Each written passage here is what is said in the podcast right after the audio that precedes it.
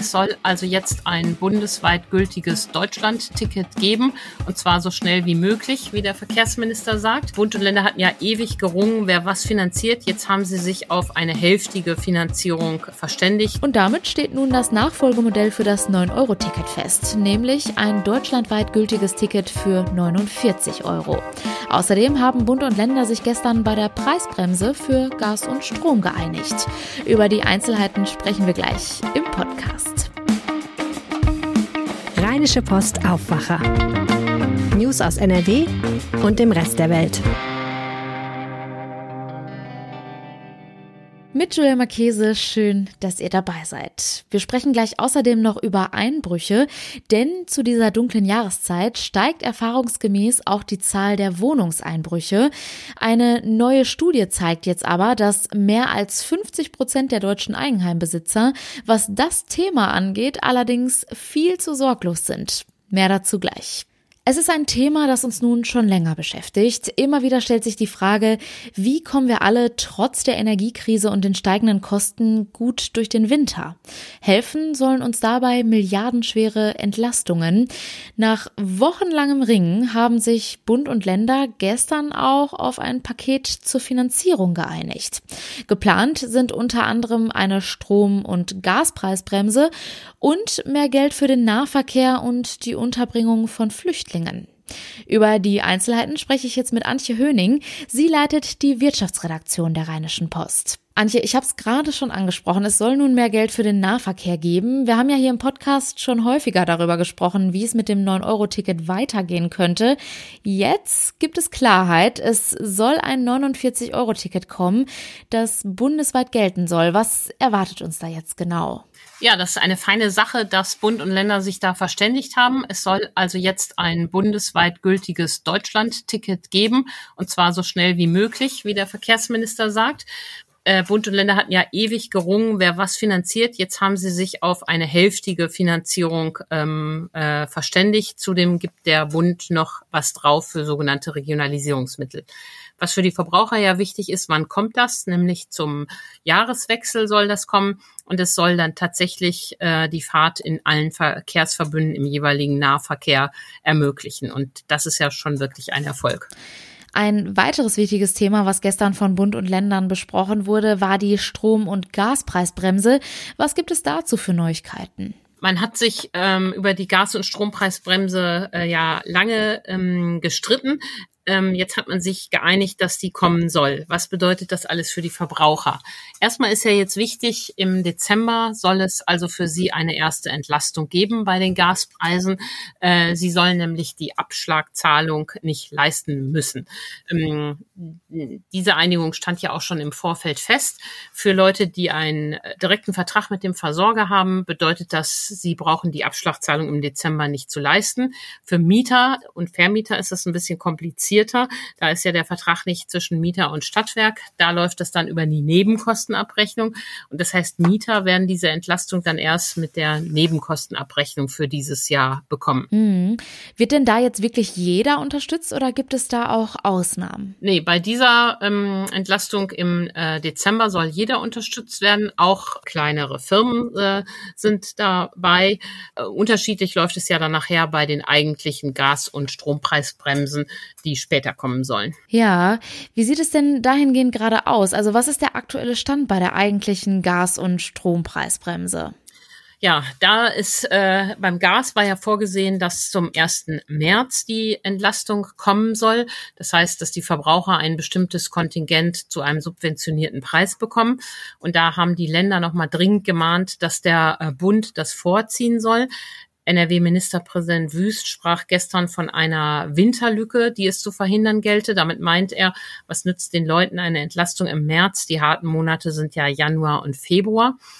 Ähm, da schreien allerdings die Versorger, die das Ganze umsetzen müssen, ähm, auf und sagen, das wäre ähm, so nicht zu schaffen, weil so viele Tarife ja betroffen sind. Diese Frage, wann die Bremse kommt, ist jetzt nicht endgültig geklärt. Also die Länder, Länder raten zur Entlastung im Januar. Ob die das hinkriegen, ist die Frage. Das Hauptproblem ist ja, dass Habecks Ministerium, das Bundeswirtschaftsministerium viel zu viel Zeit mit der Gasumlage verplempert hat und äh, jetzt alles so überstürzt eingeführt werden muss. Wie ist das denn eigentlich mit der Entlastung für die Industrie? Weil in NRW sind ja auch viele energieintensive Unternehmen. Da gibt es äh, zwei Probleme. Ähm, die kleinen Unternehmen äh, sind sauer, dass äh, für sie die Entlastung beim Gas erst im März kommen soll. So zumindest war ja der Plan des Bundes, während große Industrieunternehmen bereits im Januar entlastet werden. Das ist äh, die eine, äh, das eine Problem. Das andere Problem ist eins, auf das zum Beispiel der Chemiekonzern Covestro hinweist, der ja in NRW ähm, fast 7000 Mitarbeiter hat. Ich habe mit dem Vorstand Klaus Schäfer gesprochen und der sagt, wenn dieses ähm, das Dividendenverbot kommt, was die Grünen ja unbedingt wollen, dann ist es für viele Unternehmen nicht machbar. Also der Bund ähm, überlegt ja, ob äh, es die Hilfe nur geben soll, wenn die Unternehmen die Dividende streichen. Und BASF hat schon erklärt, dass sie das dann wahrscheinlich nicht machen werden. Und auch Covestro prüft das. Das heißt, äh, die Unternehmen äh, halten die Auflagen für zu scharf, weil sie sagen, dem ganzen Konzern geht's ja nicht schlecht, aber einzelne Anlagen sind total darauf angewiesen. Also auch hier ein weiteres Problem, was doch noch gelöst werden muss.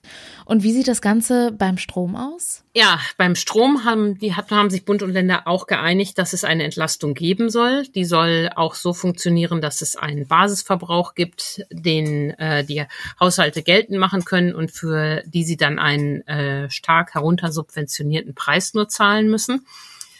Da möchten die Länder auch gerne, dass es ähm, zum Januar startet. Das möchte der Bund auch. Und da schreien die Stadtwerke auf und sagen, das ist nicht machbar. Das Einzige, was wir machen können, ist eine Einmalzahlung. Ich bin gespannt, was da in den nächsten Wochen passiert, ähm, ob äh, diese Bremse tatsächlich zum 1. Januar kommt. Die Länder sagen, das kann nicht sein, dass die Stadtwerke ihre IT da vorschieben. Ähm, und die Stadtwerke sagen, ist nicht zu machen, zu viel Menschen, zu viel Tarife. Also auch hier wieder rächt sich, ähm, dass das äh, Bundeswirtschaftsministerium einfach zu spät in die Puschen gekommen ist bei diesem Thema. Das hört sich alles noch ziemlich durcheinander an. Wie ist denn dein persönlicher Eindruck? Denkst du, das wird alles so funktionieren oder kommen da noch ganz neue Herausforderungen auf einen zu? Ich glaube, was gut ist, dass der Oktober ja so warm war und der Gasverbrauch so gering war, dass ähm, wir bei der Frage, kriegen wir eine Gasmangellage, echt Zeichen der Entspannung haben. Also noch sind wir nicht an Schmitz Backes vorbei, wie es ja im Rheinland so schön heißt, aber die Zeichen der Entspannung sind ja gut. Das wäre ja schon mal toll, wenn uns die Mangellage im Winter erspart bliebe. Aber bei den Preisen und Erstattung erwarte ich noch unglaubliches Drama. Ähm, das fängt damit an, dass jetzt alles spät ist. Dann soll das Ganze ja noch versteuert werden müssen, ähm, was die Einmalzahlung anbetrifft.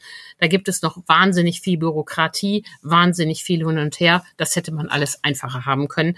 Und schnelle Entlastung sieht echt anders aus. Vielen Dank, Antje Höning. Vielen Dank. Wir bleiben natürlich dran und halten euch hier im Podcast auf dem Laufenden.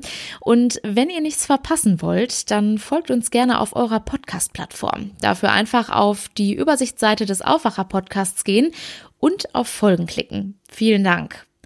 Spätestens nach der Zeitumstellung merkt man ganz deutlich, es wird jetzt wieder viel schneller dunkel. Mit der dunklen Jahreszeit steigt aber erfahrungsgemäß auch die Zahl der Wohnungseinbrüche. Einer neuen Studie zufolge sind mehr als 50 Prozent der deutschen Eigenheimbesitzer aber viel zu sorglos, was Einbrüche angeht. Warum das so ist, das weiß Christian Schwertfeger aus dem NRW-Ressort. Hallo Christian. Ja, hallo. So, wir müssen mal über die Zahlen sprechen. Wo kommen die Ergebnisse eigentlich her? Aus welcher Studie? Also das ist eine, Ein äh, das ist eine Studie zum Einbrecherschutz von einer Initiative, die sich dem Thema Einbruchschutz gewidmet hat. Also die Initiative, die heißt Nicht bei mir, die die Studie durchgeführt hat und sie wurde 2004 gegründet und äh, an dieser Initiative nimmt unter anderem die Polizei teil und Verbände aus der Sicherheitswirtschaft. Und das Ergebnis ist, wir sind alle ein bisschen zu sorglos, was Einbrüche angeht. Korrekt? Ja, äh, ich weiß nicht, ob wir alle, aber äh, die bezieht sich vor allen Dingen auf Hauseigentümer und sagt halt, äh, dass mehr als die Hälfte der Befragten, 2500 Eigenheimbesitzer wurden befragt, äh, keine große Angst haben, Opfer von einem Einbruch zu werden. Und äh, das finde ich ehrlich gesagt sehr überraschend. Warum? Ähm, weil Einbruch seit Jahren hier in Nordrhein-Westfalen, gerade hier bei uns, ein Riesenthema ist. Ähm, es, fast täglich, es kommt täglich zu Einbrüchen in Nordrhein-Westfalen. Die Polizei äh, klärt auf. Äh, man liest immer und man hört immer wieder von Opfern, bei denen eingebrochen worden ist und welches großes Leid sie damit halt zu tragen haben, weil wer findet es schon schön und angenehm, äh, wenn in die eigenen vier Wände eingebrochen alles durchwühlt worden ist. Äh, dementsprechend wundert es mich sehr, äh, dass 50 Prozent oder mehr als 50 Prozent keine Angst davor haben. Sind denn Bewohner in Einfamilienhäusern häufiger von Einbrüchen betroffen als Menschen, die zur Miete in einer Wohnung wohnen? Also das kann ich jetzt äh, äh nicht äh, direkt sagen, ähm, ob jetzt Einfamilienhäuser stärker betroffen sind als Leute, die zur Miete wohnen. Aber ich würde es einfach mal sagen, dass Leute, die zur Miete wohnen, häufiger betroffen werden, weil es einfach, ich glaube, einfach mehr Leute gibt, die zur Miete wohnen. Wurde in der Studie denn auch abgefragt, warum die Leute so sorglos sind? Also kann man das noch differenzierter sagen, welche Haltung die Menschen da haben? Ja, sie machen sich mehr oder weniger, kann man auch sagen, darüber auch keine großen Gedanken, dass bei ihnen eingebrochen werden könnte. Erst dann mhm. halt, wenn es soweit ist. Und dann ist es natürlich zu spät. Und ähm, wie ich gerade eben schon sagte, das finde ich schon äh, sehr verwunderlich. Äh, sie haben auch äh, abgefragt in der Studie, ob äh, die Leute sich schon äh, mal mit dem Thema auseinandergesetzt haben, in die Richtung halt mit einem Experten gesprochen haben, ähm, wie man das Haus sicher machen kann. Und äh, selbst da war das Ergebnis, nee, haben sie nicht gemacht. Und das sollte man ja eigentlich unbedingt mal tun, oder? Genau, und dafür wirbt die Polizei auch seit Jahren. Da gibt es beispielsweise die Aktion Regel vor, die jetzt gerade am vergangenen Wochenende von der Polizei Nordrhein-Westfalen wieder flächendeckend durchgeführt worden ist. Äh, für, da wurde für geworben, äh, dass Eigenheimbesitzer ihre Häuser sicher machen sollen, was man da tun kann. Und da hat die Polizei Tipps gegeben und das macht sie seit Jahren. Und ja, und deswegen finde ich auch dieses Ergebnis der Studie ziemlich erschreckend. Was muss man denn beachten, wenn man jetzt sein Heim einbruchsicher machen will? Ja, da gibt es diese klassischen äh, Tipps. Ne? Also ich sag mal ganz einfach gesagt, wenn man äh, eine Schiebetür hat äh, zur Veranda hinten raus, ja. Äh, wenn man, die kann man sichern mit einem Keil. Beispielsweise, wenn man sie geschlossen hat, dann legt man einen Keil in den äh, Raum, äh, der offen ist und schon kann derjenige von außen die Tür nicht mehr aufhebeln äh, Türen und Fenster natürlich immer geschlossen halten, auch wenn man kurz rausgeht, möglichst Licht anlassen, ähm, die klassischen Sachen halt. Und man kann natürlich dann auch natürlich auch äh, bessere Türen und Fenster einbauen. Und das genau, äh, wie das geht, das, da gibt die Polizei dann halt Tipps und auch Hinweise. In der Corona-Pandemie sind die Zahlen der Einbrüche ja stark zurückgegangen, weil viele Leute zu Hause waren und ja, die Einbrecher eigentlich gar keine Chance hatten einzubrechen.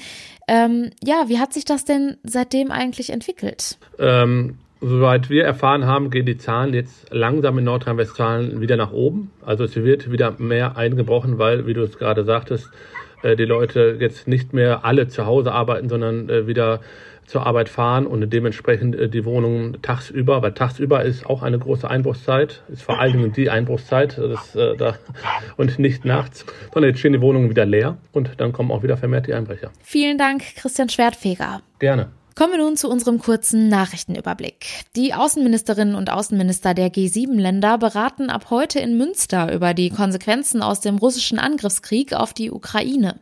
Bei dem zweitägigen Treffen der Gruppe wirtschaftsstarker Demokratien soll zudem unter anderem über den Umgang mit China und dem Iran gesprochen werden, ebenso wie über die Folgen des Krieges für Zentralasien und Afrika.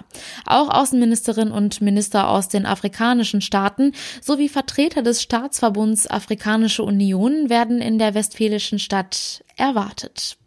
Der NRW-Landtag will heute den von der schwarz-grünen Koalition vorgelegten Nachtragshaushalt über rund 900 Millionen Euro beschließen.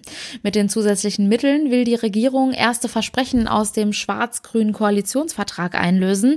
So wird mit dem Nachtrag Geld für den Einstieg in die gleiche Lehrereingangsbesoldung, Klimaschutz, Sicherheit, Hochwasserschutz und die Versorgung von Ukraine-Flüchtlingen bereitgestellt. Allein für Geflüchtete aus der Ukraine will die Landesregierung noch im laufenden Jahr zusätzlich mehr als 570 Millionen Euro bereitstellen. Zum Schluss noch der kurze Blick aufs Wetter und das ist heute ziemlich bewölkt. Die Temperaturen liegen zwischen 14 und 17 Grad. Zum Abend ist dann auch Regen möglich, also am besten den Schirm direkt gleich mit in die Tasche packen. In der Nacht liegen die Temperaturen dann auch nur noch zwischen 11 und 9 Grad. Örtlich sind dann auch starke Böen möglich. Und das war der Aufwacher vom 3. November. Habt einen schönen Tag. Ciao. Mehr Nachrichten aus NRW gibt gibt's jederzeit auf RP Online. rp-online.de